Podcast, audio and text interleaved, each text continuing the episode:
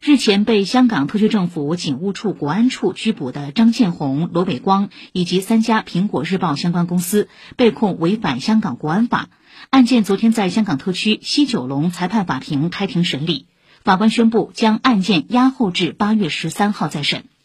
根据控罪书内容，张建红、罗伟光及三家公司被控于二零二零年七月一号至二零二一年四月三号期间，在香港与反中乱港分子黎智英及其他人一同串谋，请求外国或境外机构、组织、人员对香港特别行政区或者中华人民共和国进行制裁、封锁或者采取其他敌对行动。